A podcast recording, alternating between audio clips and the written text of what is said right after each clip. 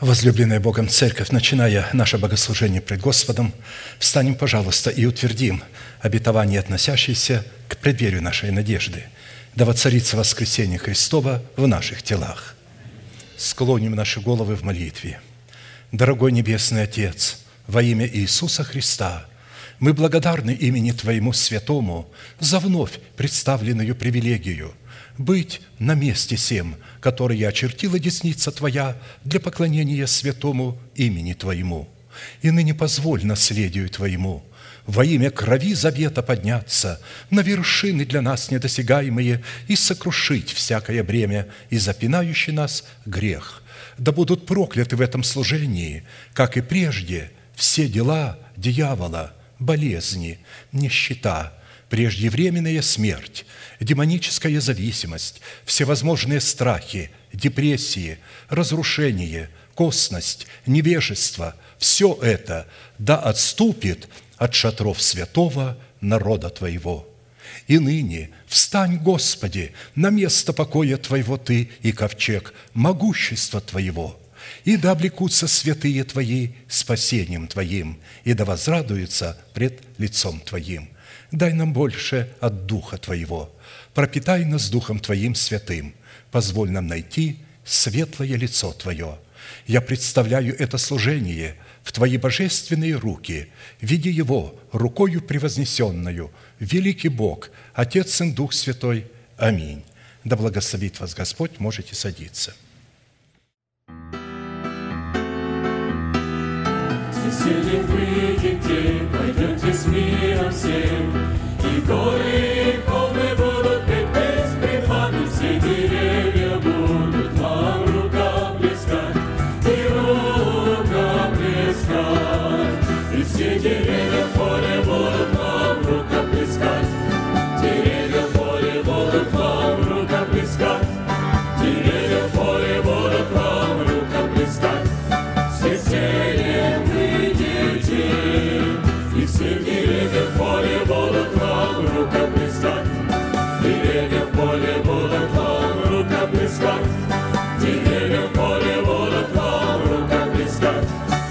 веселье выйдете, с выйдете, пойдете с миром всем, и горы, и холмы будут петь.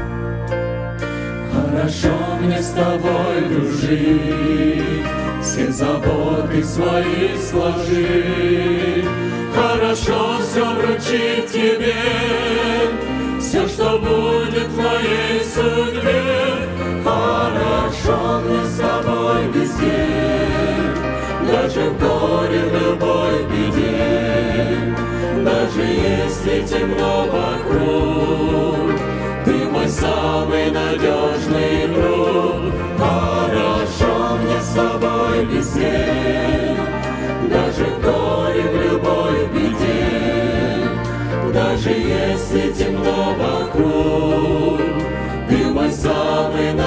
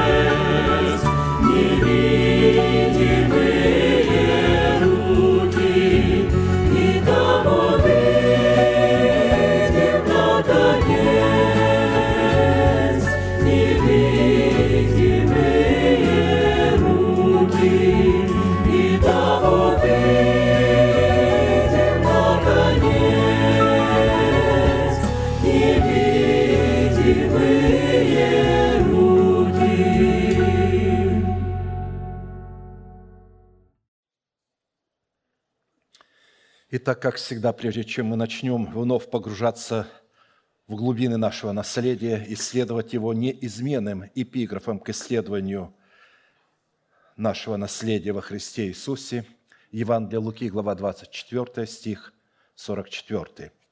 «И сказал Иисус ученикам Своим, вот то, о чем я вам говорил еще бы с вами, что надлежит исполниться всему написанному о мне в законе Моисеевом и в пророках и псалмах». И так, чтобы нам, как причастникам тела Христова, разделить со Христом исполнение всего написано о Нем в Писании, мы продолжим наше исследование в направлении нашей соработы с истиною Слова Божия и со Святым Духом в том, что необходимо предпринять со своей стороны, чтобы получить право на власть отложить прежний образ жизни, чтобы облечься в новый образ жизни – Ефесянам, послание апостола Павла, глава 4, стихи 22-24. «Отложить прежний образ жизни ветхого человека, истлевающего в обольстительных похотях, а обновиться духом ума вашего и облечься в нового человека, созданного по Богу в праведности и святости истины». Итак, для выполнения этой повелевающей заповеди мы стали исследовать три повелевающих и основополагающих глагола – это «отложить», «обновиться» и «облечься».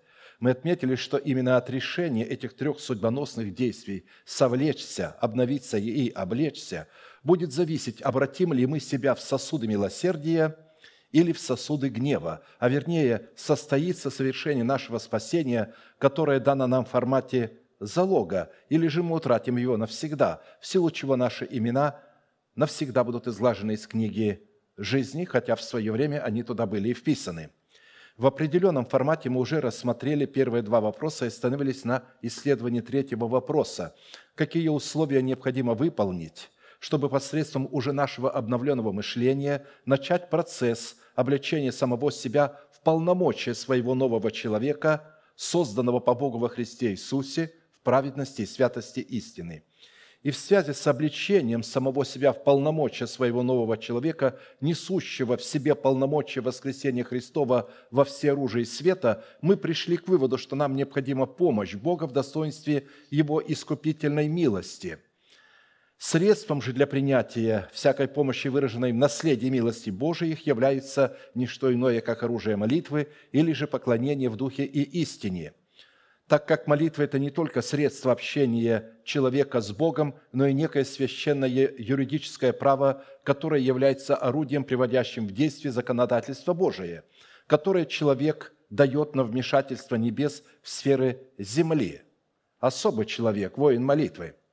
Учитывая, что самый сильный род молитвы – это молитва постоянная – которая не отступает от своей цели, пока не получит просимое, мы стали рассматривать формат постоянной молитвы в судном наперстнике первосвященника, который являлся форматом постоянной памяти пред Богом. Сила такой молитвы призвана была представлять неограниченную власть Бога над бытием – в отведенном им для нас времени и пределах. В силу этого мы прибегли к необходимости рассмотреть, какую цель преследует Бог в своих намерениях, когда побуждает и призывает своих детей стать воинами молитвы, ходатаями, а также каким образом и на каких условиях Бог может и желает дать человеку право стать воином молитвы, чтобы человек мог представлять интересы Бога в реализации своего наследия в Боге. Наше наследие – является целью Бога. Это Его воля. Поэтому, исходя из откровений Писания, наша молитва в качестве воинов молитвы, обусловленной достоинством 12 драгоценных камней судного наперстника, должна быть, во-первых, неотступной. во-вторых, усердной, в-третьих, прилежной, в-четвертых, с дерзновением, в-пятых, с благоговением, в-шестых, с показанием веры сердца, в-седьмых, с благодарением, в-восьмых, с радостью, в-девятых, в страхе Господнем и в-десятых, во Святом Духе. В предыдущих служениях мы в определенном формате уже рассмотрели суть первых восьми составляющих, которые определяют как состояние сердца воина молитвы, так и качество его молитвы – и остановились на рассматривании девятой составляющей – это присутствие в молитве страха Господня или же молитва, которая творится в страхе Господнем. Но а, прежде я вновь приведу антонимы или же противоположности тем свойствам молитвы, которые уже являлись предметом нашего исследования, потому что на фоне антонима всякого признака лучше и яснее видится свойство и характер самого признака молитвы – так, например, антоним неотступности – это неверность и непостоянство. Антоним усердия – это противление. Антоним прилежности – это лень. Антоним дерзновения – это дерзость. Антоним благоговения – это пренебрежение и ненависть. Антоним веры Божией – это неверие или противление вере Божией. Антоним благодарности – это неблагодарность или же жестоковыйность.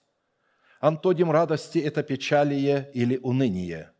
Антоним страха Господня – это страх человеческий. Как и в предыдущих достоинствах молитвы, нам необходимо было рассмотреть четыре классических вопроса, из какого источника проистекает страх Господень и какими достоинствами или критериями он наделен в Писании – какое назначение призвано выполнять страх Господень в наших отношениях с Богом, друг с другом и со всей землею. Какую цену или какие условия необходимо выполнить, чтобы исполнить со страхом Господним в молитве, или же как сохранить и приумножить в своем сердце страх Господень. И в-четвертых, по каким результатам следует проверять самого себя на наличие в своем сердце страха Господня – в определенном формате мы уже рассмотрели суть первого вопроса и остановились на рассматривании второго вопроса. Мы отметили, что как страх Господень, так и страх человеческий – это две абсолютно разные программы, исходящие из двух диаметрально противоположных источников, которые обуславливают программу вечной жизни, исходящей от Бога, содержащей в себе свойства и природу Бога, и программу вечной смерти, исходящей из недр падшего Херувима, содержащей в себе свойства и природу падшего Херувима – мы знаем, что первый Адам через неповиновение Богу преобразовался в программное устройство падшего ангела и унаследовал от него программу, противоположную Богу страха, которая была передана всему человечеству и стала называться страхом человеческим. Характер, заключенный в страх Господень, как и предыдущее свойство, предписывается в Писании для творчества молитвы как заповедь, как неуклонное предписание и как неотъемлемый, неотложенный военный приказ – невыполнение которого карается смертью, выраженной в окончательном разрыве мирных отношений с Богом. Страх Господень, как программа, обуславливающая жизнь Бога, определяется источником премудрости Божией и является содержателем и выразителем этой премудрости. Это не эмоция, это информация. И как программа, страх Господень может пребывать и выражать себя не иначе, как только в программном устройстве – обуславливающим мудрое сердце возрожденного от Бога человека, который становится обладателем верного разума, пребывающего в заповедях Господних. Начало мудрости – страх Господен, разум верный у всех, исполняющих заповеди Его. Хвала Ему прибудет вовек. Псалом 110, 10. Далее мы отметили, что причина многих заблуждений и косностей как раз и кроется в том, от чего наш разум поставлен в зависимость. Если мы ставим наш разум в зависимость от людей, мы будем угождать их косности, их невежеству и их религиозным амбициям. Если поставим свой разум от преданий человеческих, то ради этих преданий мы будем упразднять и устранять заповедь Божию. Если поставим свой разум от логического или рационального мышления, или же от приобретенного опыта, то мы также будем далеки от страха Господня – так как страх Господень достоинстве премудрости Божией, хотя и не против логического или рационального мышления, но в силу своего извечного бытия и своей превознесенности, пребывающей в четвертом измерении, абсолютно не зависит от него и господствует над ним. А посему только тогда, когда мы, вопреки множеству человеческих авторитетов, поставим свой разум в зависимость от откровений Святого Духа, который дает эти откровения в границах Писания, только тогда мы и сможем исполняться страхом Господним, выраженным в Его дивной и превосходящей премудрости – нам достаточно хорошо известно, что в мире, в котором мы живем, существует много видов страха и еще больше фобий страха. И практически весь мир пронизан страхами и фобиями страха. А в последнее время он будет буквально издыхать от страха и бедствий, грядущих на Вселенную, вместе с душевными христианами – но все эти виды страха исходят из недр одного источника падшего Херувима, которые были унаследованы первым Адамом при его согрешении и переданы по генетической линии всему человечеству. А следовательно, все эти виды страха не идут ни в какое сравнение с тем уникальным и возвышенным родом страха, который исходит из недр Бога и передается по праву рождения человека от Бога в семени – при этом следует иметь в виду, что существует также здоровый вид страха в формате здравого смысла, который не доставляет мучения человеку.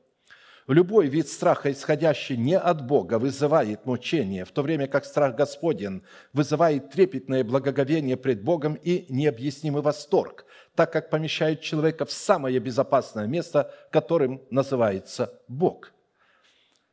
Как и написано, в любви нет страха, но совершенная любовь изгоняет страх потому что в страхе есть мучение, боящийся несовершен в любви. 1 Иоанна 4, 18.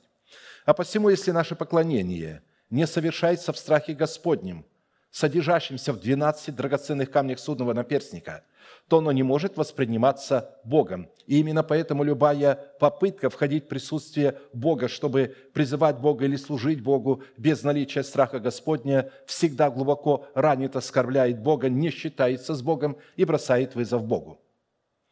Отсутствие страха Господня в сердце человека свидетельствует о том, что человек связан страхом человеческим – боязливых же и неверных, скверных и убийц, и любодеев, и чародеев, и идолослужителей, и всех лжецов, участь в озере, горящим огнем и серою – это смерть вторая.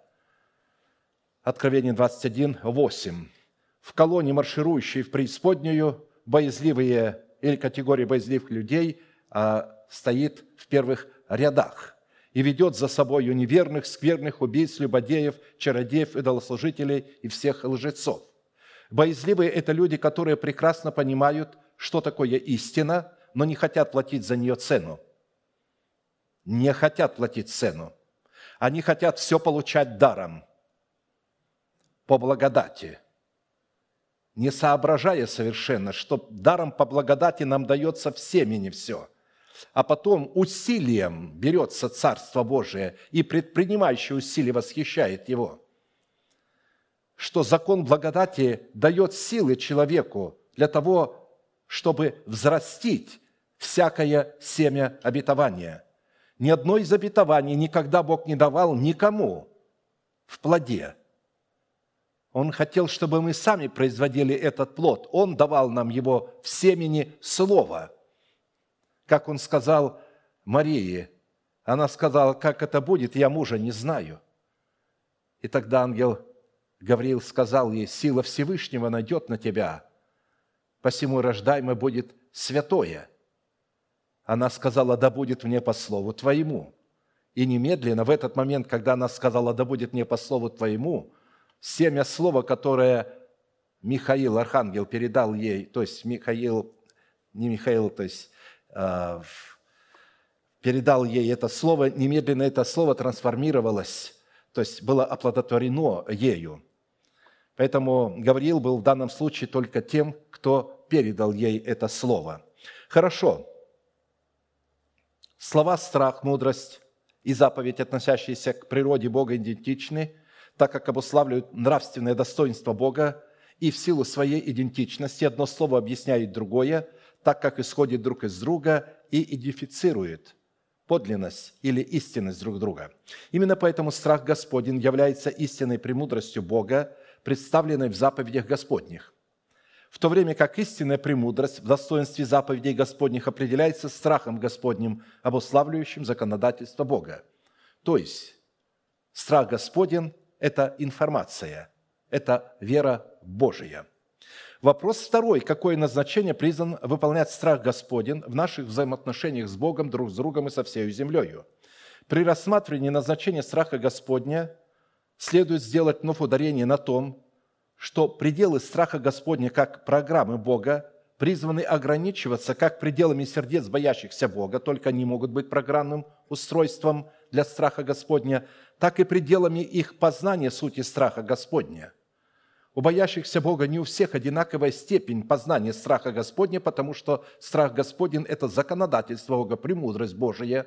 И чем глубже ее человек познает, тем сильнее, выше степень познания страха Господня становится – в определенном формате мы уже рассмотрели девять целей, которые преследуют страх Господень в сердцах боящихся Бога, и остановились на рассматривании десятой цели.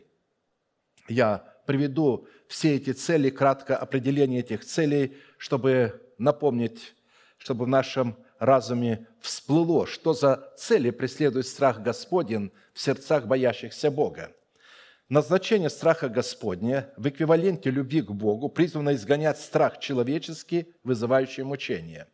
Второе назначение страха Господня или составляющее призвано даровать боящимся Бога знамя, чтобы они подняли его ради истины для избавления от своих врагов. Третье назначение страха Господня призвано обращать на боящихся Бога милость Господню в таком назначении, чтобы удалять их беззаконие так далеко, как далеко восток от запада – в-четвертых, назначение страха Господня призвано посредством милости Господней отделить людей, боящихся Бога, от людей, не имеющих страха Господня, посредством возмездия как одним, так и другим. В-пятых, назначение страха Господня в сердце боящихся Бога призвано обратить на них благоволение Бога. В-шестых, назначение страха Господня призвано вести боящихся Бога в наследие завета Господня, чтобы давать им пищу, благодаря которой Бог мог бы дать им наследие язычников. В-седьмых, назначение страха Господня призвано соделать боящихся Бога орудием возмездия над рассверепевшими язычниками, чтобы погубить их за то, что они губили землю – Восьмых, назначение страха Господня призвано призвать боящихся Господа к прославлению Бога и благоговению пред Богом, чтобы Бог не презрел и не пренебрег их скорби и не скрыл от них лица своего, когда они будут к Нему взывать. В девятых, назначение страха Господня дает возможность человеку при исследовании своего сердца не находить в нем беззакония, что даст Богу основание услышать нашу молитву, когда мы будем исповедовать грех, взявший над нами власть в лице странника – в десятых назначение страха Господня в человеках, боящихся Бога, призван дать Богу основание облечь наши смертные тела в вечную милость Бога в достоинстве их нового человека. Псалом 117, 1, 24. «Славьте Господа, ибо Он благ, ибо вовек милость Его». «Да скажет ныне дом Израилев, ибо вовек милость Его». «Да скажет ныне дом Ааронов, ибо вовек милость Его» да скажут ныне боящиеся Господа, ибо вовек милость Его. Из тесноты возвал я Господу, и услышал меня, и на пространное место вывел меня Господь.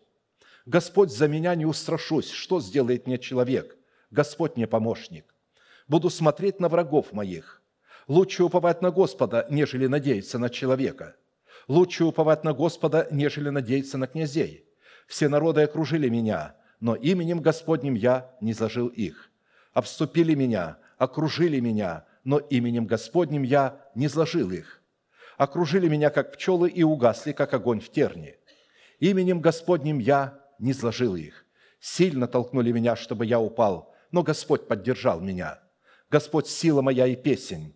Он соделался моим спасением. Глаз радости и спасения в жилищах праведников. Десница Господня творит силу. Десница Господня высока, десница Господня творит силу. Не умру, но буду жить и возвещать дела Господни. Строго наказал меня Господь, но смерти не предал меня. Отворите мне врата правды, войду в них, прославлю Господа. Вот врата Господа праведные войдут в них. Славлю Тебя, что Ты услышал меня и соделался моим спасением. Камень, который отвергли строители, соделался главою угла. Это от Господа и есть дивно в очах наших сей день сотворил Господь, возрадуемся и возвеселимся в вонной, то есть в этот день. Мы отметили, что когда в Писании речь идет о каком-либо семени, то имеется в виду программа, заложенная в семени. А когда речь идет о плоде, то имеется в виду плод, взращенный из этого семени. И во взращивании в своем сердце плода, обусловленного древом жизни, содержащим в себе реализацию всех обетований Божьих, которые являются клятвенным обетованием Бога, над которыми Он бодрствует, чтобы они скоро исполнились, задействованы Святой Дух, посланники Бога и сам человек. При этом каждая из трех сторон, каждая из трех сторон Бог определил свою роль, которая не может быть заменена ролью друг друга. Невежество в отношении своей роли не изведет на нет роль Святого Духа и роль Его посланников. Кто Павел, кто Аполос, а не только служители, через которых вы уверовали. Здесь Павел Аполос – это посланники Бога, а наша вера – это наша соработа. И написано, «И при том, поскольку каждому дал Господь». «Я насадил, – говорит апостол Павел, – Аполос поливал, но взрастил Бог». Посему и насаждающий, и поливающий есть ничто, а все Бог возвращающий. Насаждающий же и поливающий суть одно, но каждый получит свою награду по своему труду. Ибо мы соработники у Бога, а вы – Божья нива, Божье строение. Я по данной мне благодати, как мудрый строитель положил основание, а другой строит на нем. Но каждый смотри, как строит, ибо никто не может положить другого основания, кроме положенного, которое и есть Иисус Христос. Строит ли кто на этом основании из золота, серебра, драгоценных камней, дерева, сена, соломы. Дело каждого обнаружится, ибо день покажет. Потому что в огне открывается, и огонь испытает дело каждого, каково оно есть. У кого дело сгорит, которое он строил,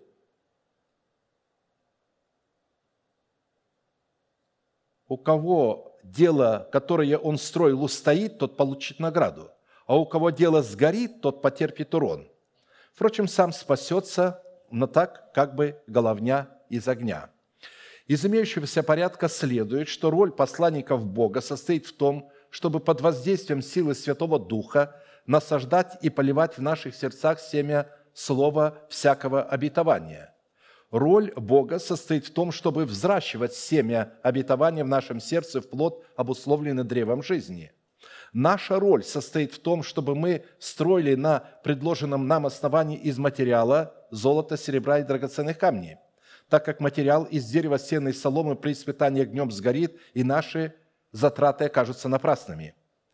Строительство из дерева, сена и соломы происходит тогда, когда человек исповедует обетование несуществующего в измерении времени как существующее, но в то же самое время не умер для своего народа, для своего дома и для своих расливающих желаний. Если мы исповедуем обетование обличения в новое тело, но мы не умерли для своего народа, для своего дома и для своих расливающих желаний, наши затраты окажутся напрасными. И причиной такого преступного исповедания является отсутствие страха Господня в сердце человека. Когда же человек умер для своего народа, для своего дома и для своих расслевающих желаний, то, называющий, называя несуществующее как существующее, он строит из золота, серебра и драгоценных камней. Итак, отложив всякую злобу и всякое коварство и лицемерие, и зависть, и всякое злословие, то есть вначале нужно отложить, и только потом, как новорожденные младенцы, возлюбите чистое словесное молоко, дабы от него возрасти вам во спасение. Это не значит, что оно как молоко – написано, возлюбите, как младенцы любят молоко, и больше ничего не признают. Младенец не питается никакой пищей. У него только один вид пищи – это грудное молоко, молоко его матери. Он говорит, вот как младенец любит молоко матери, так вы возлюбите. Потому что очень многие люди говорят, вот это молочная пища. Есть молочная пища, Слово Божие, есть твердая пища. Но Слово Божие говорит здесь о том, что вы возлюбите Слово Божие так, как младенец любит молоко, дабы от него возрасти вам во спасение, ибо вы вкусили, что благ Господь. Мы уже знаем, что благость Бога – это Его воля, и что она благая. Вы вкусили, что воля Божия благая. Приступая к Нему камню живому, человеками отверженному – но Богом избранному драгоценному. И сами, как живые камни, устрояйте из себя дом духовный, видите, здесь не как сено, и сами как сено, как солома, или как дерево, или как глина устрояйте из себя. Здесь написано, как живые камни, устрояйте из себя дом духовный, священство святое, чтобы приносить духовные жертвы, благоприятные Богу Иисусом Христом. 1 Петра 2, 1, 5. А посему из имеющегося откровения следует, что назначение страха Господня в сердцах боящихся Бога призвано взращивать их из семени Израилева в дом Израилев и в исходящий от него дом Ааронов, при условии, что они совлекли с себя ветхого человека с делами его. А посему быть домом Израиля и исходящим от него домом Аарона означает быть причастником нового Иерусалима, имеющего 12 жемчужных ворот и древо жизни, растущее посреди нового Иерусалима, 12 раз приносящее плод, дающее на каждый месяц плод свой и листья дерева для исцеления народов. Исходя из признаков имеющегося иносказания, речь идет о новом Иерусалиме, находящемся на земле в измерении времени в лице избранного Богом остатка, обуславливающего невесту Агнца, так как в небесах или же на новом небе и на новой земле потребность в исцелении находящихся там народов отсутствует, потому что народы, сподобившиеся войти в небеса, пребывают в измерении жизни вечной, как ангелы Божии, и заболеть уже не могут. А посему назначение страха Господня в сердцах боящихся Бога призвано исцелить их тела и удалить из их тел всякое проклятие, чтобы устроить их в дом Израилев и в дом Ааронов. В связи с таким назначением страха Господня в сердцах боящихся Бога нам необходимо было обратить внимание на два вопроса, какими критериями Писание наделяет дом Израилев и происшедший от него дом Ааронов в сердцах боящихся Бога. Какую цель преследует Бог в обличении нашего смертного тела в дом Израилев и происходящий от него дом Ааронов? При определении сути дома Израилева и происходящего от него дома Ааронова мы стали рассматривать образ нашего тела, облеченного в плод древа жизни в лице нашего нового человека – мы знаем, что дом Израилев состоит из 12 колен, названных 12 именами сынов Израилевых, сына Исаака, происшедшего от Авраама. А по всему образом дома Израилева в сердцах боящихся Бога мы стали рассматривать 12 жемчужных ворот с 12 именами сынов Израиля, открывающими путь к древу жизни. Учитывая, что в Писании образ 12 имен – это образ правления – обуславливающая порядок божественной теократии в сердцах боящихся Бога в достоинстве их царского звания, мы пришли к выводу, что образ правления в 12 именах Израилевых – это имя Господня на челах боящихся Бога, которое призвано выражать себя в их обновленном уме. Таким образом, смертные тела боящихся Бога, несмотря на присутствующие в их телах закон греха и смерти, начинают управляться силой их обновленного ума, игнорируя закон греха и смерти, который в лице Моисея, извлеченного из воды или же восставшего из смерти, бросит вызов фараону, царю Египта, представляющего ум человеческий. Мы знаем, что образом дома Ааронова в сердцах боящихся Бога является их право быть не только царями, но и священниками Богу. А посему образом дома Ааронова в сердцах боящихся Бога призваны служить 12 драгоценных камней судного наперстника с 12 именами сынов Израиля, облекающими их полномочиями воинов молитвы, которая дает Богу основание творить силу, которая будет обращать на боящихся Бога его вечную милость. Именно посредством своей вечной милости Бог будет облекать тела боящихся Бога плод древа жизни, взращенные в сердцах боящихся Бога в лице их нового человека, созданного по Богу во Христе Иисусе праведности и святости истины.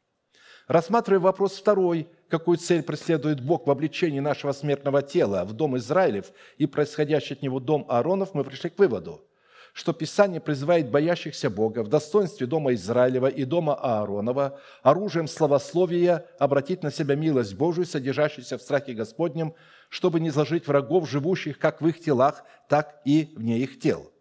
Славьте Господа, ибо Он благ, ибо вовек милость Его да скажет ныне дом Израилев, ибо вовек милость его. Да скажет ныне дом Аронов, ибо вовек милость его. Да скажут ныне боящиеся Господа, ибо вовек милость его». Мы отметили, что слово «ныне» задействовано трижды в данном изречении, означает «сегодня», «немедленно», «прямо сейчас», «когда услышите». А посему слово «ныне» – это образ слова веры, полученного через откровение Святого Духа в своем сердце, которое задействуется для осуществления ожидаемого и уверенности в невидимом. Вера же есть осуществление ожидаемого и уверенность в невидимом. Евреям 11.1. Исповедание, соответствующее воле Бога во времени, дает Богу основание исполнить исповедуемое обетование нами во времени. Сама фраза «славить Бога», приводящая в действие слово «ныне», по отношению к Богу, обладает удивительным содержанием, которое обуславливается работу человека с милостью Бога. Исполняя свою роль в словословии, человек дает Богу основание исполнить свою роль, чтобы не сложить всех врагов человека, которые являются также и врагами Бога, чтобы облечь человека в свою милость. Славить означает стрелять стрелой в указанную Богом цель, бросать пращую камень в голову своего Голиафа, пригвоздить в себе копьем грех прелюбодеяния, осознавать и исповедовать свой грех перед Богом, укращать ярость гнева Божия осуждением своего греха, сдерживать свой гнев и успокаивать себя размышлением о Боге, доставлять покой сердцу Бога, благодарить Бога за искупление от греховного тела, хвалить и славить Бога за произведенные им дела.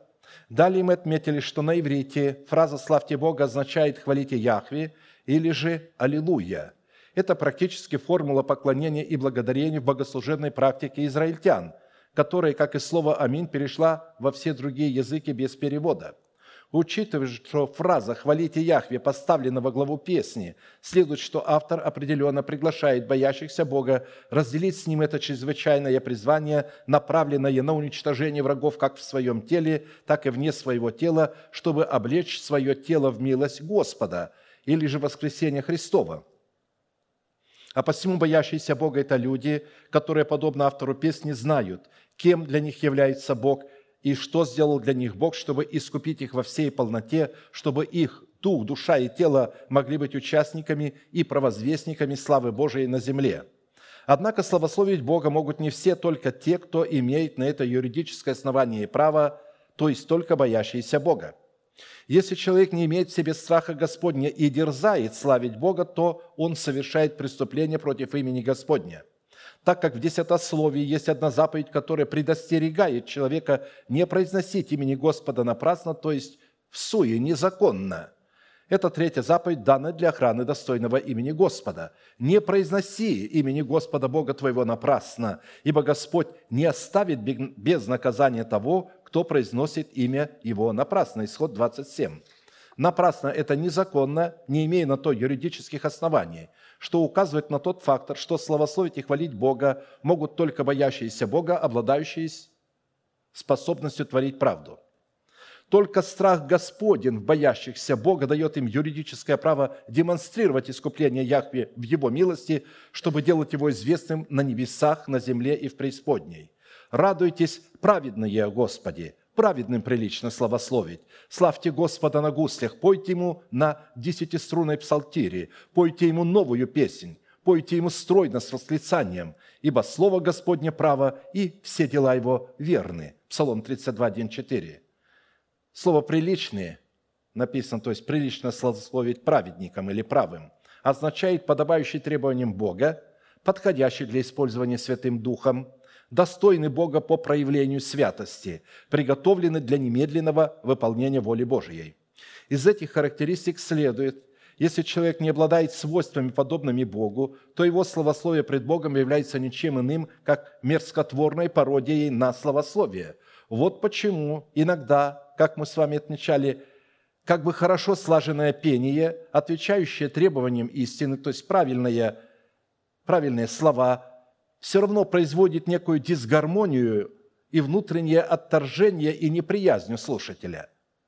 В истинном значении славословия Богу это не просто поэма или песня, прославляющая Бога. Это жизнь, посвященная Богу, в которой все делается ради Бога, во имя Бога и в Боге.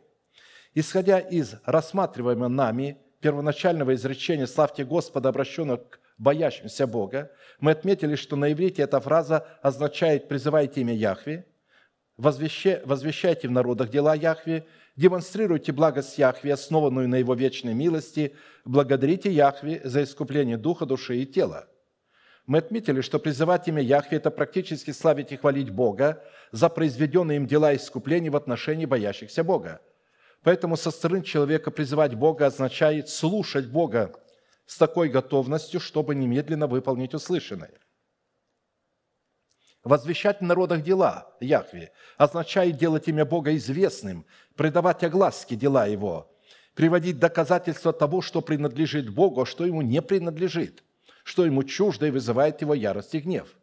Это те дела, которые зависят лично от нас, которые люди без нашего участия увидеть не смогут никогда – и такими делами является наша личная жизнь и наше личное свидетельство, в которых выражаются те дела Бога, которые Он сотворил лично с нами, изменив наш характер в характер Своего Сына Иисуса Христа.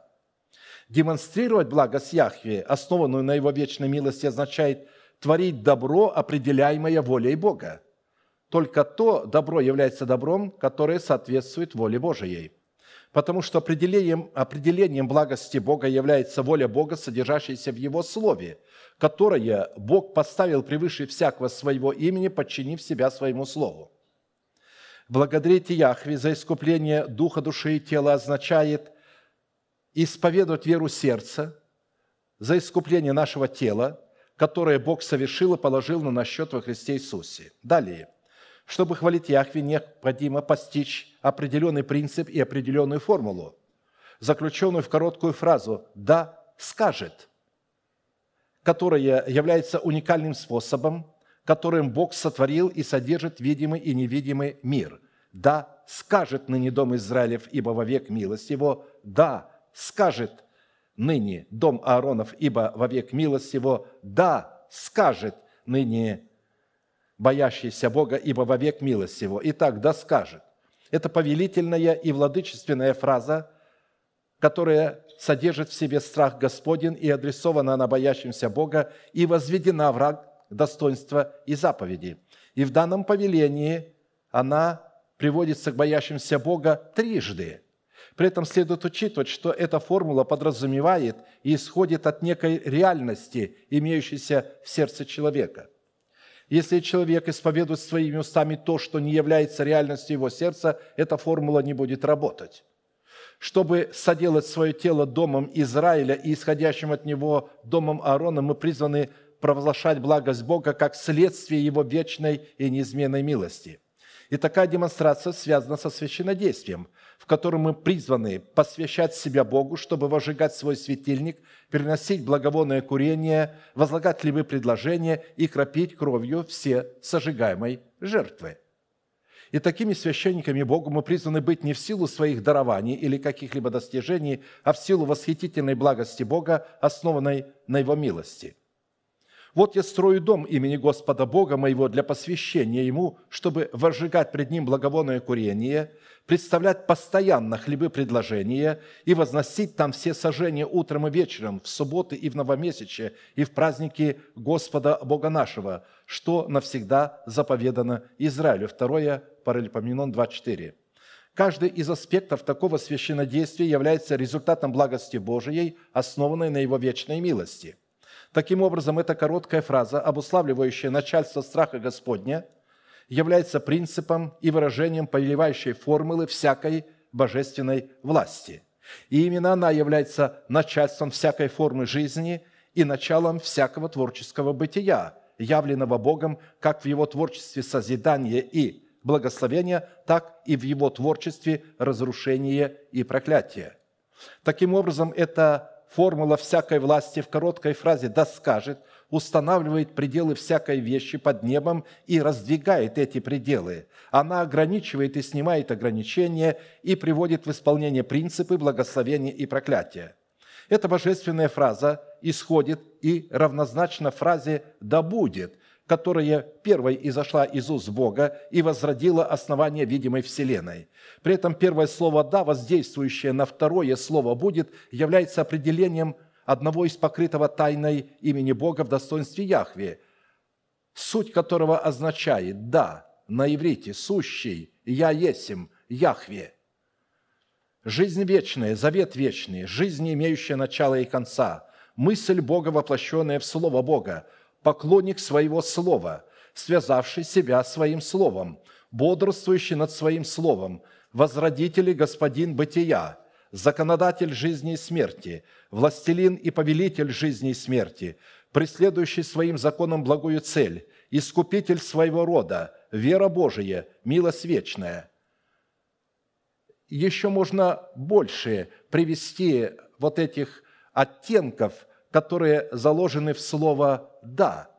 Там все имена Бога заложены. Это имя Яхве. И вот это имя, то есть как раз начинается, это первое прозвучало это имя, а потом оно уже задействовало это имя будет, то есть действие. А посему из имеющегося значения следует, что конечной целью страха Господня, содержащим в себе вечное искупление Бога, является неуклонное намерение и цель Бога обречь тела людей, боящихся Бога, в свою вечную милость, обусловленную энергией жизни вечной. И для этой цели Бог призывает людей, боящихся Его имени, к сотрудничеству с собою, предлагая им в своем страхе полномочия своего имени, в достоинстве своего слова в формуле «да скажет», которое Бог поставил превыше всякого своего имени. Во-первых, это слово, представленное в формуле «да скажет», обусловленное начальством страха Господня, призвано определять завет Бога, в котором содержится цель завета, выраженная в достоинстве нашего имени или же в достоинстве нашей благой судьбы в Боге, призванной усыновить наш дух, душу и тело. Авраам был 99 лет, и Господь явился Аврааму и сказал ему, «Я Бог всемогущий, ходи предо мною и будь непорочен, и поставлю завет мой между мною и тобою, и весьма-весьма размножу тебя». И пал Авраам на лицо свое, Бог продолжал говорить с ним – и сказал, «Я, вот завет мой с тобою. Ты будешь отцом множества народов, и не будешь ты больше называться Авраамом, но будет тебе имя Авраам, ибо я сделаю тебя отцом множества народов, и весьма-весьма расположу тебя, и произведу от тебя народы, и цари произойдут от тебя. И поставлю завет мой между мною и тобою и между потомками твоими после тебя в роды их завет вечный в том, что я буду Богом твоим и потомков твоих после тебя. И дам тебе и потомкам твоим после тебя землю, по которой ты странствуешь, всю землю хананскую во владение вечное, и буду им Богом. И сказал Бог Аврааму, ты же соблюди завет мой, ты и потомки твои после тебя в роды их, сей есть завет мой – который вы должны соблюдать между мною и между вами и между потомками твоими после тебя. Да будет у вас обрезан весь мужской пол, обрезывайте крайнюю плоть вашу, и сие будет знамением завета между мною и вами. Восьми дней от рождения да будет обрезан у вас в роды вашим всякий младенец мужеского пола, рожденный в доме и купленный за серебро у какого-нибудь иноплеменника, который нет твоего семени. Непременно да будет обрезан, рожденный в доме твоем и купленный за серебро твое, и будет завет мой на теле вашим заветом вечным. Не обрезанный же мужского пола, который не обрежет крайней плоти своей, истребится душа-то из народа своего, ибо он нарушил завет мой. И сказал Бог Аврааму, Сару, жену твою, не называй Сарою, но да будет имя ей Сара. Я благословлю ее и дам тебе от нее сына, благословлю ее, и произойдут от нее народы и цари народов, произойдут от нее. Бытие 17, 1, 16. Итак, чтобы дать Богу основание исполнить свою роль в имеющемся завете и облечь наши смертные тела в свою вечную милость, в лице нашего нового человека, нам необходимо исполнить свою роль, которая состоит в двух условиях или в двух требованиях.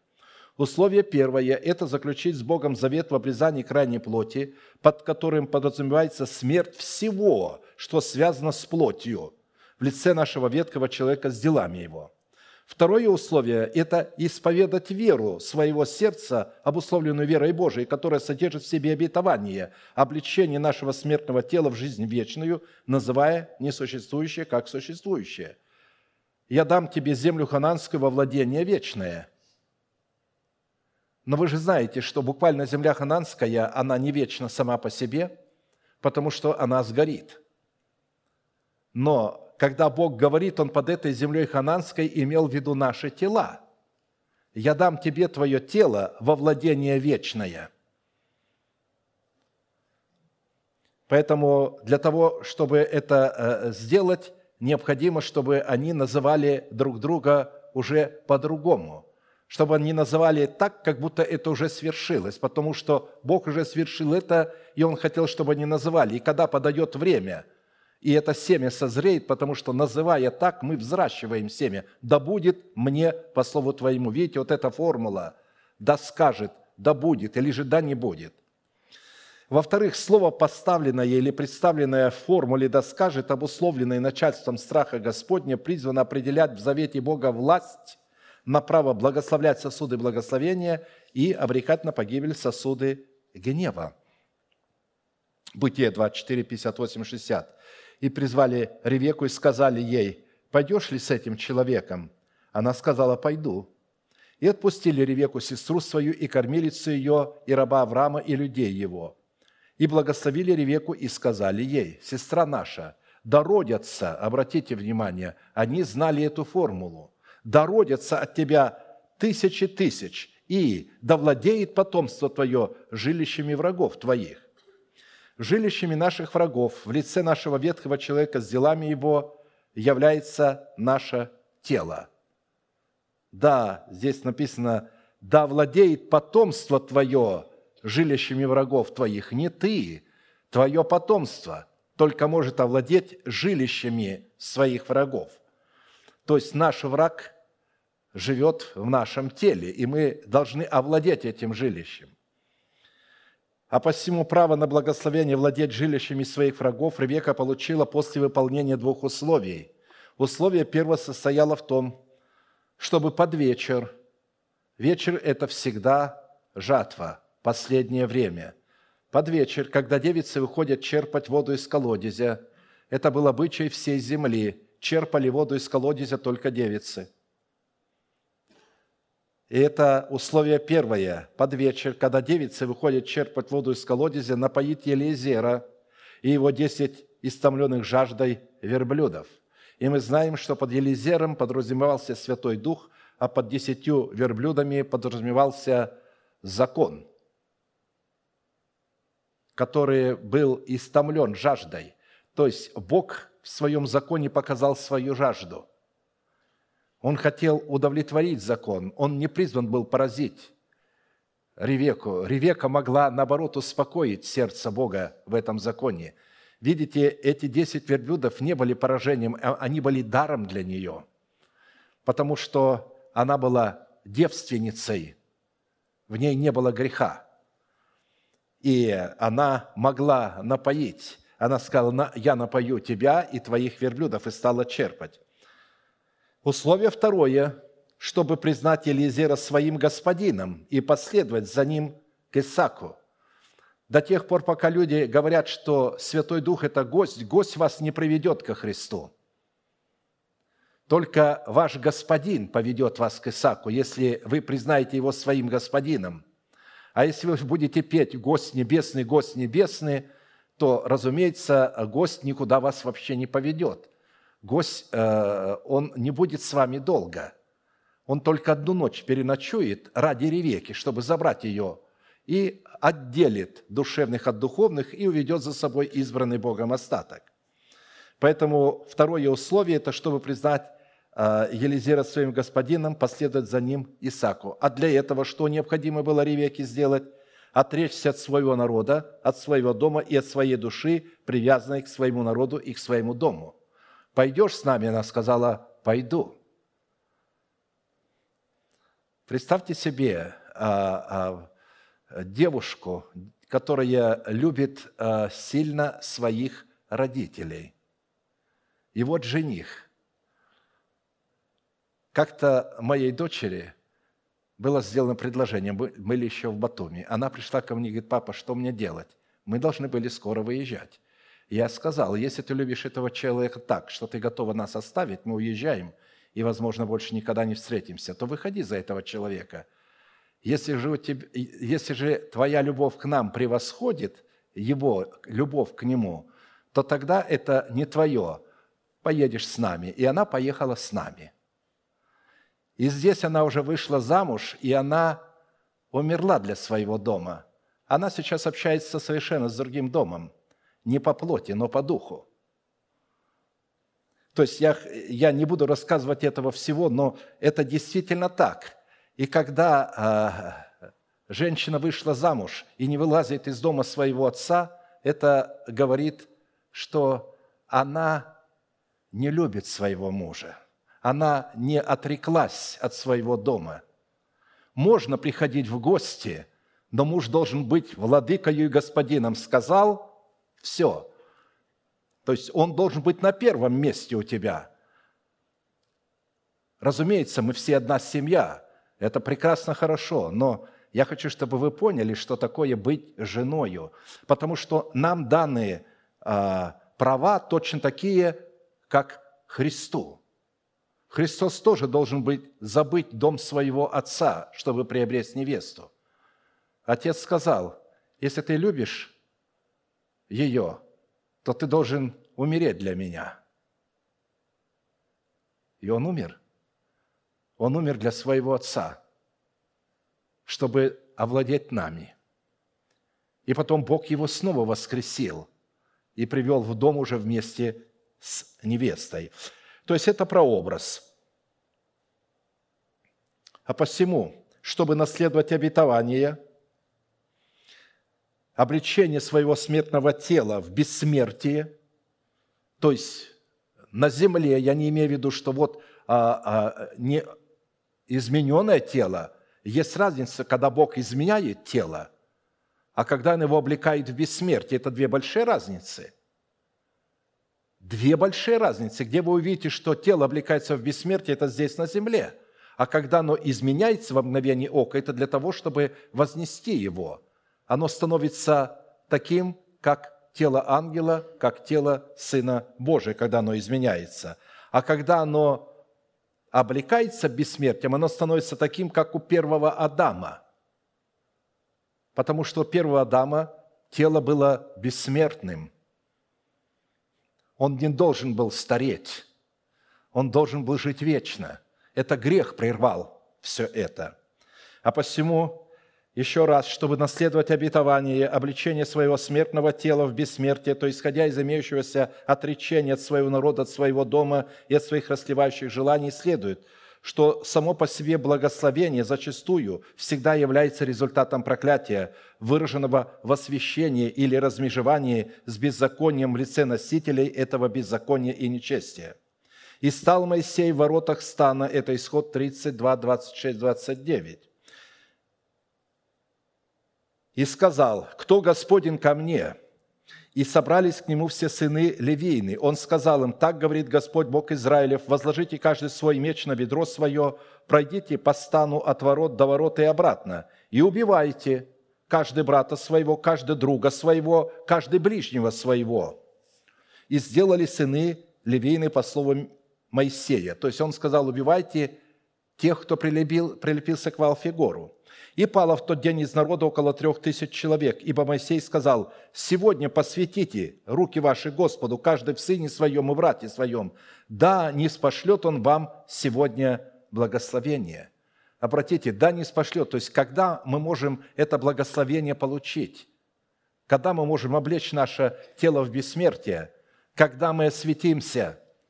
Когда мы разорвем наше отношение с нашими близкими, которые проявляют беззаконие, которые живут как беззаконники, которые не хотят каяться, которые делают грех и потом узаканивают этот грех и не видят в этом никакого греха. Для них Дом Божий – это просто проходная. Они могут легко уйти, легко зайти в любую церковь. С нами так не произойдет. Вы можете вокруг ходить из одной церкви в другую, но если вы вошли сюда, потом вышли отсюда – вы пропали, вы прокляты. Если вы зайдете в любую из этих церквей и выйдете, вас будут приветствовать они. Если же вы пришли к нам, побыли, приняли истину, ушли, мы не будем вас приветствовать. И запомните, вы теперь погибли. Если вы не найдете мира с нами, вы погибли ни в одной из церквей. Вы не обманываете себя, ни в одной из церквей вы уже не найдете спасения – которые вы потеряли здесь, пренебрегая истину. Поэтому здесь написано, да не спошлет он вам сегодня благословение. Далее, чтобы благословить потомков завета с влечением ветхого человека с делами его и облечь их в смертные тела, в нового человека, обусловленного плодом древа жизни, необходимо было задействовать формулу полномочия Слова Божьего и потопить ветхого человека с делами его в водах смерти – и сказал Господь Моисею, простри руку твою на море, и да обратятся воды на египтян, на колесницы их и на всадников их, и простер Моисей руку свою на море, и к утру вода возвратилась в свое место. А египтяне бежали навстречу воде. Так потопил Господь египтян среди моря. И вода возвратилась и покрыла колесницы и всадников всего войска фараонова, вошедших за ними в море. Не осталось ни одного из них. А сыны Израилевы прошли по суше среди моря. Воды были им стеною по правую и по левую сторону. И избавил Господь в тот день израильтян от рук египтян – и увидели Израиль, сыны Израилева и египтян мертвыми на берегу моря. И увидели израильтяне руку великую, которую явил Господь над египтянами. И убоялся народ Господа, и поверил Господь, и поверил Господу и Моисею, рабу его». То есть мы знаем, что образ египтян – это Бог взял и погрузил в смерть Христа. Это море, это прообраз смерти – он погрузил туда. И оттуда уже, когда поднялось это тело, уже было без греха. Он оставил там этот закон греха. И этот закон греха представлен, вы помните, в Левиафане. Написано, Господь дал его в пищу людям своим. Но вы нигде не находите. Это, это уже Давид по откровению раскрывает духовное значение – потому что в буквальном смысле слова такого левиафана не существует, физического. Но существует духовный левиафан. И вы знаете, что у, в книге Иова Бог восхищается им. Бог просто восхищается. Не, мол, не умолчу о членах его, о соразмерности, кто может приблизиться к нему. Просто Бог ликует о нем, показывает о нем. Посмотрите, какой он. Это Левиафан, это образ закона – Моисеева, там в пучине был, которые, когда египтяне туда пришли, то эти воды поглотили их. И Бог говорит, Бог дал этого Левиафана людям пустыни, которые вышли. Пустыня – это прообраз общения с Богом. Освящение, отделение. Пустыня – это не песок просто, а это а, пустынное место или место, где нет цивилизации. То есть Бог выводит человека, отделяет его от этого мира, чтобы соединиться с ним. Таким образом, именно когда младенец мужеского пола будет восхищен, то есть избранный Богом остаток, которые прежде будут обличены в бессмертие, а когда они будут восхищены, то жена, которая осталась, она как Илья бросил свою милость для Елисея, так и она оставит им нечто, что повлечет ее в пустыню. Жена бежала в пустыню – то есть она осветится, и когда она осветится по-настоящему, то дракон не сможет ее достать. Поймите, что любой человек, если он полное освящение произведет, ад уже не имеет на него права и действия. То, что ад достает нас, это говорит о том, что не произошло полного освящения. Как только процесс освящения завершится, и мы будем полностью освящены, сами мы этого не можем сделать, без Бога, а Бог не может этого сделать без нас. Это совместное сотрудничество, работа Бога и человека в освящении. В-третьих, слово, представленное в формуле «да», скажет, обусловленной начальством страха Господня, призван определять в завете Бога власть на право освящения путем обречения на смерть всякого, кто из израильтян даст из детей своих в жертву Молоху. Левитам 22.5. «Скажи сына, сие сынам Израилевым, кто из сынов Израилевых и из пришельцев, живущих между израильтянами, даст из детей своих Молоху, тот да будет». Вы видите, какая формула задействована? «Тот да будет предан смерти». Народ земли да побьет его камнями, и я обращу лицо мое на человека того, и истреблю его из народа его за то, что он дал из детей своих Молоху, чтобы осквернить святилище мое и обесчестить святое имя мое. И если народ земли не обратит очей своих на человека того, когда он даст из детей своих Молоху и не умертвит его, то я обращу лицо мое на человека того и народ его, и истреблю его из народа его, и всех блудящих по следам его, чтобы блудно ходить вслед Молоха.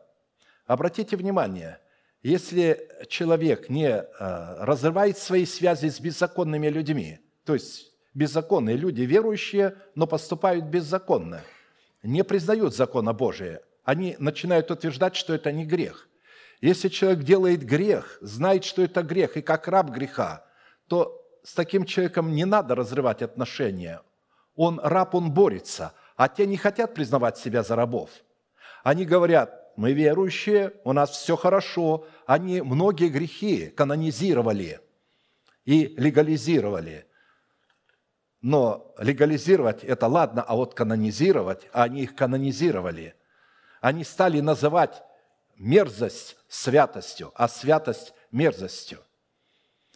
Поэтому о чем здесь говорится? Молох – это идол, который, по мнению его поклонников, отвечал за материальный успех и мог вывести человека из нищеты. Этот идол с распростертыми руками, в руках которого находилась чаша, выливался из меди и был внутри пустой. Во время жертвоприношения детей этого идола раскаляли огнем до бела, а затем бросали своего первенца в раскаленную чашу на его руках, и младенец моментально, то есть вспыхивал, сгорал – живого младенца не убивали, бросали живым. А, вот. Почему родители это делали? Почему они своего первенца приносили Молоху? Они его считали Богом, что он отвечает за благословение. Не Бог Израиль. Он говорит, вы, то есть верните меня, когда считаете, что он отвечает за благословение. Ведь Бог тоже требовал первенцев, чтобы ему отдавали – Обратите внимание, здесь не просто этот молох был подлог. Бог тоже требовал первенца, чтобы ему отдавали. Но только отдавая этих первенцев, когда мы отдаем, они должны были умереть для нас. Но в буквальном смысле мы их не убивали. Но в буквальном смысле, то есть в духовном смысле, то, что мы отдаем Богу, должно умирать для нас. Это уже не наше, это Божье. Если мы отдали, а потом начинаем исследовать, а куда эти деньги идут? Куда, говорит, он девает десятины? А я говорю, а куда ваши пастора девают не десятины? Они ж куда-то девают. Почему вы не спрашиваете у ваших пасторов, куда они девают? Почему вы у меня спрашиваете? И тогда они замолкают. Я говорю, вы чувствуете, какой вопрос вы мне задаете? Вы найдите мне такую церковь, где бы пастор давал отчет, куда он их девает. А если дают отчет, то вас обманывает. Они говорят в конце года такой отчет. Было собрано столько-то, столько-то пошло на евангелизацию, столько-то на, там, на дело Божие, столько-то на инвентарь, столько-то на то, столько на то. Там нету точных дат, то есть нету точного определения, куда сколько пошло, они общие. И вот люди довольствуются. Они не понимают, что когда люди выслушали это, их а, приношение Богу перестало быть приношением – это приношение не умерло для них. Нельзя людям говорить о том, сколько и куда. Как только вы говорите им сколько и куда, оно не может умереть, оно для них должно умереть. Вот почему здесь они посчитали, что для того, чтобы получить это, нужно отдать своего младенца в буквальном смысле слова – Бог-то имел в духовном смысле умереть, а они буквально отдавали. То есть произошла интерпретация, они стали по-другому, и поэтому создали Малоха, которого называли Богом. Они называли Яхве Малохом, имея в виду, что Малох – это есть Яхве. Ведь люди, которые сегодня говорят, надо изгнать духа нищеты, чтобы мы были богатыми, вот этим самым они заменили уже Яхве на Малоха – и они первенца свое, первое – это десятина. Первое, начаток, силы. Они его отдают с тем, чтобы иметь материальное благословение.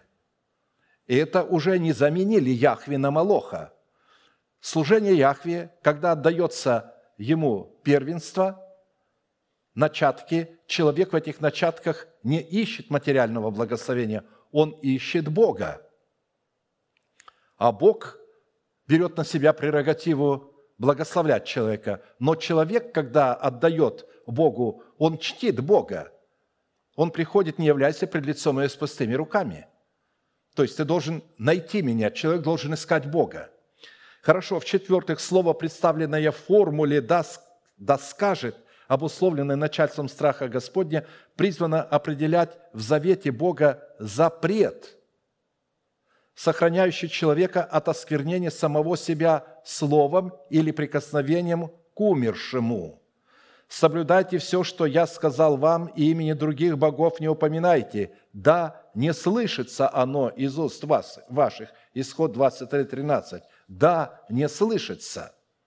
То есть, чтобы нам быть облеченными в бессмертие, то есть наше тело, чтобы оплелось в бессмертие, мы должны понимать эти вещи, вот эти вот сохраняющие, не прикасаться к умершим и не вспоминать имени других богов. Не упоминать имени других богов означает не обращаться к ним за помощью. Когда мы обращаемся к кому-либо за помощью, а не к Богу, этим самым мы считаем, что Он наш Бог. Я не имею в виду, если там физическую попросили помощь, а ваше упование. Такими богами в первую очередь являются дары Святого Духа – помазание и благословение в отрыве от дарителя, помазующего и благословляющего. И во вторую очередь это обращение к своему интеллекту и религиозному опыту. Вот что такое упоминание других богов. Когда мы дары Святого Духа, помазание и благословение, то есть обращаемся к ним как к богам, мы начинаем уповать на них, искать их – создаются специальные кружки не как искать Бога, а как научиться исцелять людей создаются спецмолитвенные группы, как научиться пользоваться дарами Святого Духа, как будто этому можно научить. Этому не учат.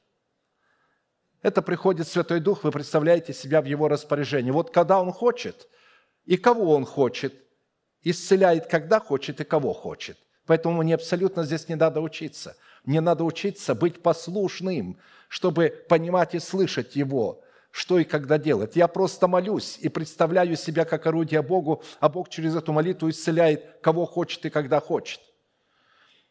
Но они думают, что если они научатся, они могут возлагать и на коров, и на свиней руки. И я знаю таких людей, которые возлагают на все. И на попугая, и на кошечку, и на собачку милую руку возлагают и плачут, чтобы Бог а, а, их исцелил. А, и когда эти животные получают исцеление, они приходят и в собрание говорят, Бог исцелил а, а, значит, моего попугая, Бог исцелил мою крысу, домашнюю крысу там и, и, и так далее.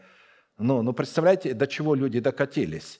Ведь дары Святого Духа не даны для животного мира, а не даны для человека. И господином их является Святой Дух, а не мы. Далее. Прикосновение к мертвому – это обращений, общения и рабочие договора с людьми, которые ранее были живы для Бога, а затем умерли для Него, отступив от преданной им святой заповеди. Еще раз. Осквернение прикосновением к мертвому – это общение и рабочие договора, которые мы заключаем с людьми, которые ранее были живы для Бога, а затем умерли для него, отступив от преданной им святой заповеди. Никогда не заключайте никаких договоров с людьми, которые ушли из церкви. Если даже вы сразу не обанкротились, это не говорит, что это не произойдет потом. Произойдет это потом, не сразу. Дьявол будет специально вас долго и говорит, смотри, ничего не происходит, ты принимаешь этого человека ты э, в договор с ним заключаешь, не заключайте с ними договора, пусть он идет к другому работодателю и заключает с ним. Разорвите с ними, потому что это прикосновение к мертвому. И сказал Господь Моисею, объяви священникам, сынам Аароновым, а мы же дома Ааронов, и скажи им, да не оскверняют себя прикосновением к умершему из народа своего. Левитам 21.1. Осквернением Прикосновение к мертвому является также направление своих десятин и поддерживание своими средствами мертвых религиозных институтов. Когда ты отделишь все десятины произведений земли твоей в третий год, год десятин, то есть помимо каждый раз отделять десятую часть, еще был третий год.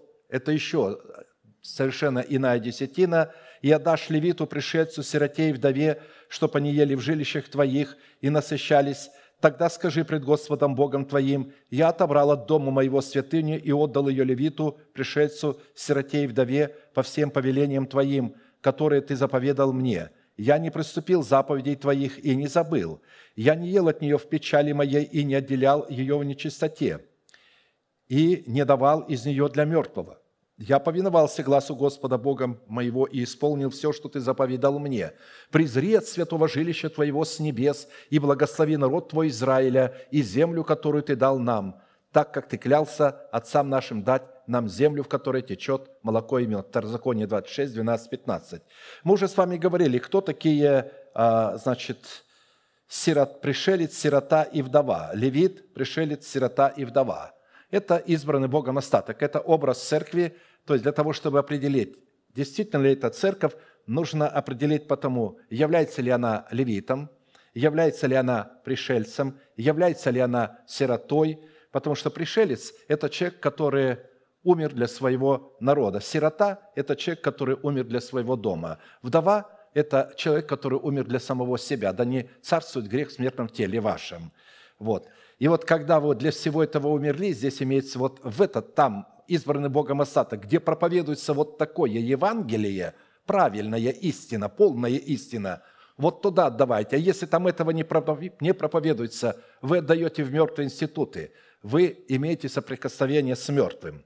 В-пятых, слово, представленное в формуле «да», скажет обусловленное начальством страха Господня, призвано определять в завете Бога клятву боящихся Бога, которые не клянутся именем Господним друг другу в верности – 1 Царств 20, 41, 22.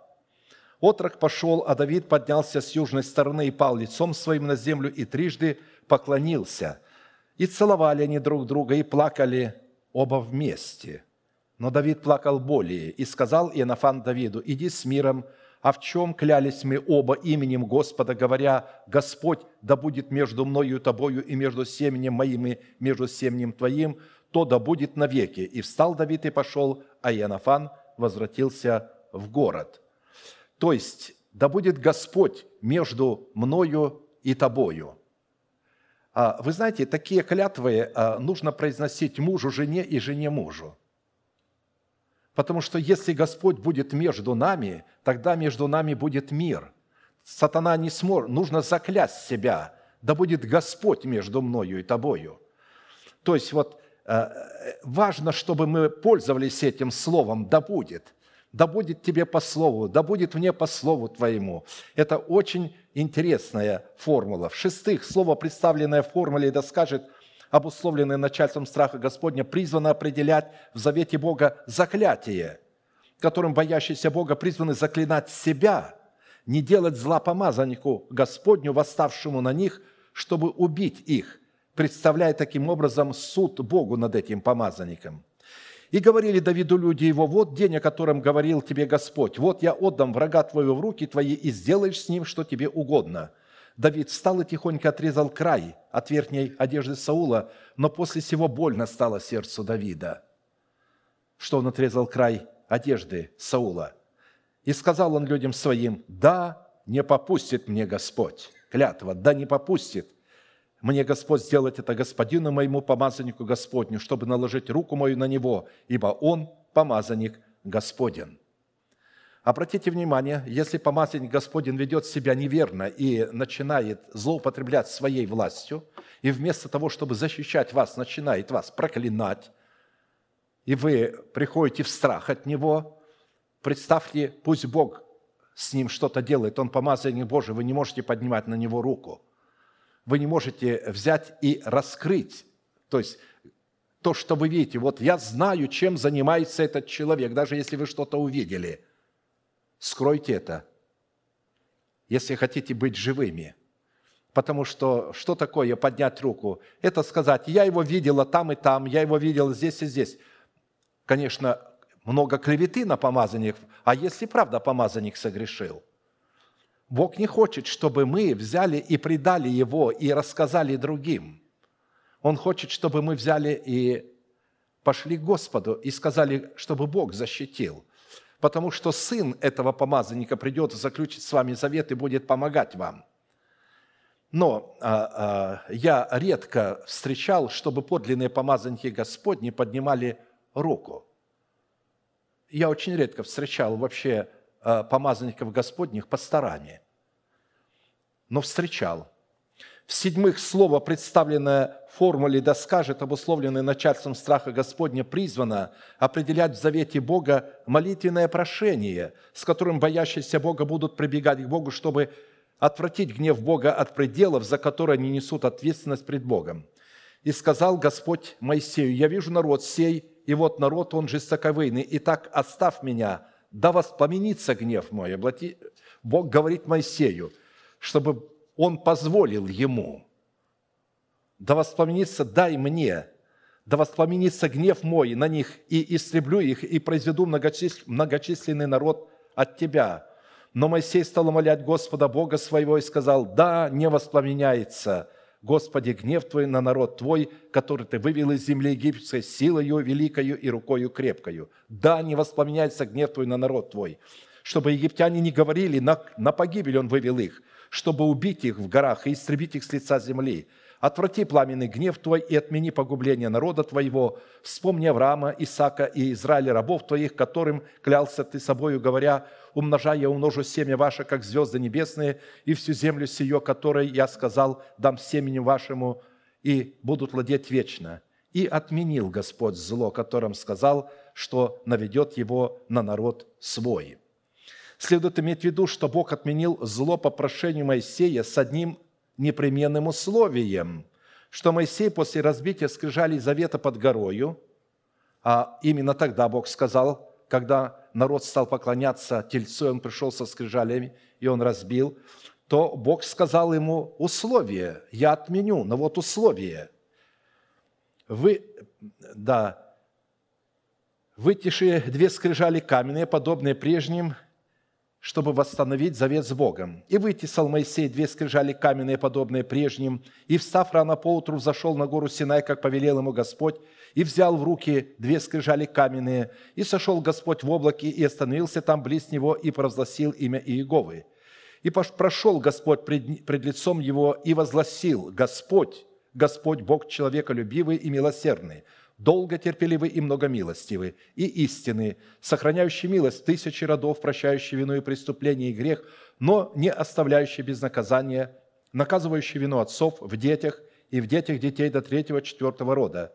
Моисей тот час спал на землю и поклонился Богу и сказал, «Если я приобрел благоволение в очах Твоих, Владыка, то да пойдет Владыка посреди нас» Ибо народ сей жестоковый, прости беззаконие наши, грехи наши, и сделай нас наследием Твоим. И сказал Господь, вот я заключаю завет пред всем народом Твоим, сделаю чудеса, каких не было по всей земле и ни у каких народов. И увидит весь народ, среди которого ты находишься, дело Господа, ибо страшно будет то, что я сделаю для тебя. Сохрани то, что я повелеваю тебе ныне. Вот, я изгоняю от лица твоего Амареев, Хананеев, Хитеев, Ферезеев, Евеев и Вюсеев. Смотри, это то, что Моисей должен выполнить, чтобы Бог пошел с ними. Не вступай в союз с жителями той земли, в которую ты войдешь, дабы они не сделали сетью среди вас. Жертвенни их разрушите, столбы их сокрушите, вырубите священные рощи их, ибо ты не должен поклоняться Богу иному, кроме Господа, потому что имя Его ревнитель. Он Бог-ревнитель. Не вступай в союз с жителями той земли, чтобы, как они, будут блудодействовать вслед богов своих и приносить жертвы богам своим – не пригласили и тебя, и ты не вкусил бы жертвы их, и не бери дочерей их жен сынам своим, дабы дочери их, блудодействуя вслед богов своих, не вели сынов твоих, блуждения вслед богов своих. Не делай себе богов литых, праздника пресноков соблюдай, семь дней ешь пресный хлеб, как я повелел тебе в назначенное время месяца Авив. Ибо в месяце Авиве вышел ты из Египта, все разверзающиеся ложесно мне – как и весь скот твой мужского пола, разверзающий ложесно из волов, и овец первородное из ослов заменяй агнцем, а если не заменишь, то выкупи». То есть, обратите внимание, ты вот это все должен исполнить, чтобы я а, пошел. «Всех первенцев из сынов твоих выкупай, пусть не являются пред лицом мое с пустыми руками. Шесть дней работай, а в седьмой день покойся. Покойся во время посева и жатвы. И праздник седмиц совершай, праздник начатков – жатвы пшеницы, праздник собирания плодов в конце года.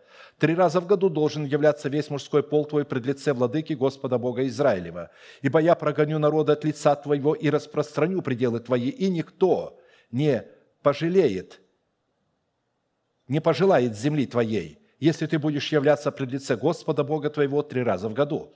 Не изливай крови жертвы моей на квасное, и жертва, и жертва праздника Пасхи не должна переночевать до утра. Самые первые плоды земли твоей принеси в дом Господа Бога твоего. Не вари козленка в молоке матери его, и сказал Господь Моисею, напиши себе слова сии, ибо в сих словах я заключаю завет с тобою и с Израилем.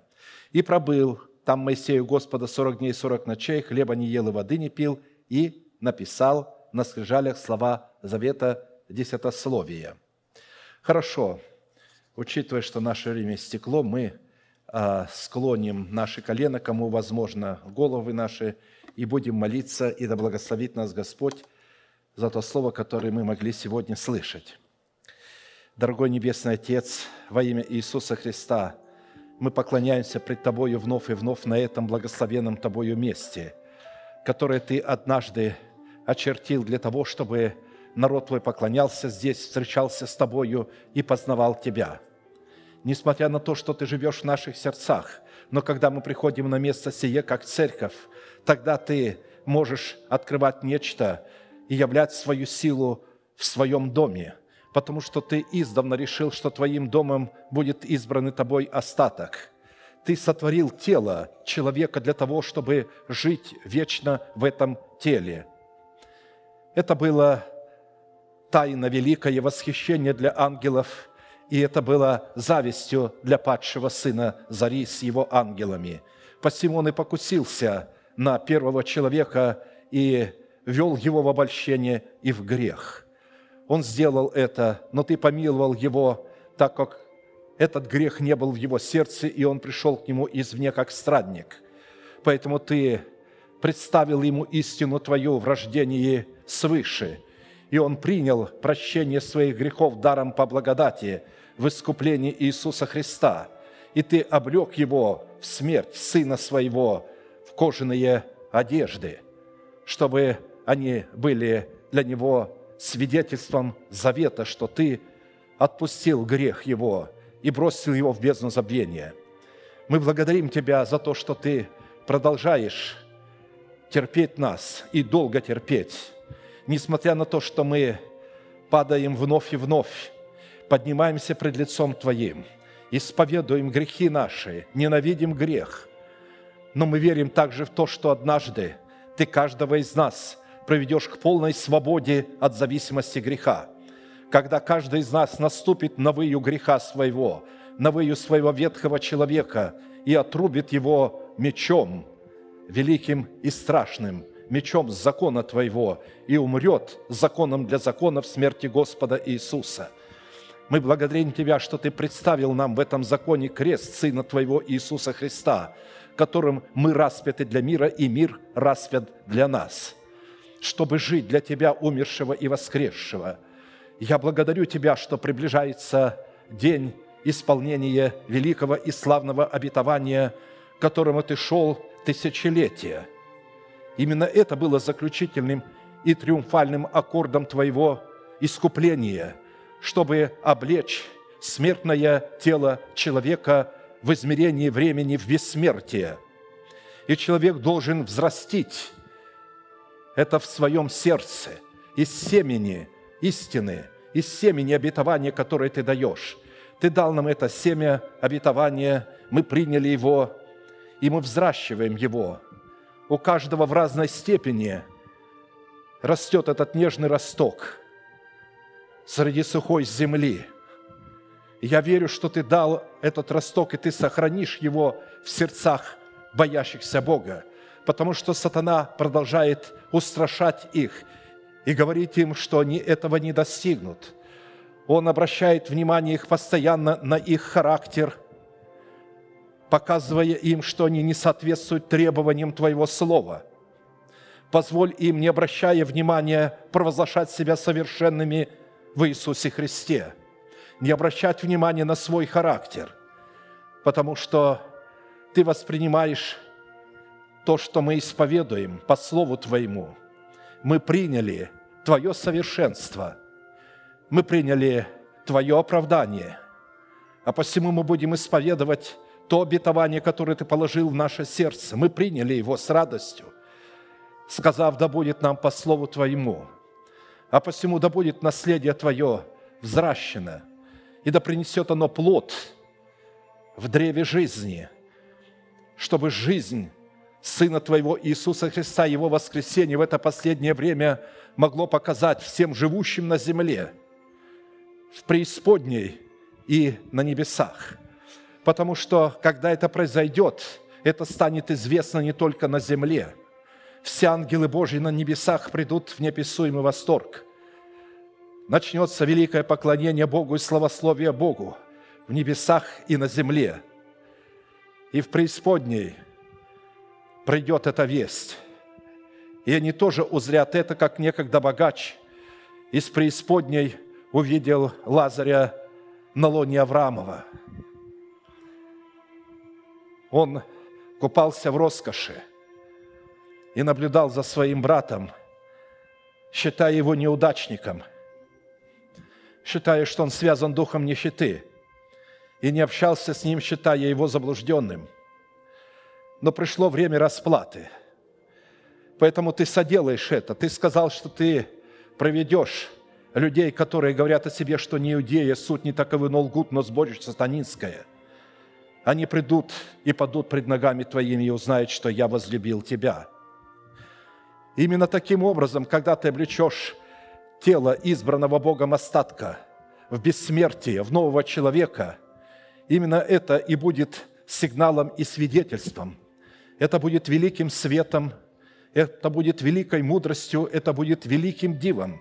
То, что ты сотворишь на земле в измерении времени, это приведет в страх – и трепет весь окружающий религиозный, политический мир. И тогда твоих детей уже никто не сможет коснуться. После этого они будут вечно жить. И в момент восхищения их тела изменятся во мгновение ока. И этот избранный остаток, тела которых облечены в бессмертие, будет восхищен встретение Господу на небесах, и так всегда с Господом будет. А посему мы благодарим Тебя за это обетование, которое мы приняли – которое мы ценим больше всякого богатства, которое мы бережем, на котором мы сосредотачиваем наш взор, о котором мы постоянно размышляем и говорим, да произойдет и взрастет этот плод в полную силу и в полную меру, чтобы ты мог прославиться и успокоиться в нас, а мы в тебе. Поклоняемся пред Тобою, великий Бог, Отец, Сын, Дух Святой. Аминь. Отче наш – сущий на небесах, да святится имя Твое, да придет царствие Твое, да будет воля Твоя и на земле, как и на небе. Хлеб наш насущный подавай нам на каждый день, и прости нам долги наши, как и мы прощаем должникам нашим. И не введи нас в свои искушения, но избав нас от лукавого, ибо Твое есть царство, и сила, и слава во веки. Аминь. А теперь все вместе провозгласим наш неизменный манифест, могущему же соблюсти нас от падения и поставить пред славою Своею непорочными в радости, единому, премудрому Богу, Спасителю нашему, через Иисуса Христа, Господа нашего, слава и величие, сила и власть, прежде всех веков, ныне и во все веки. Аминь.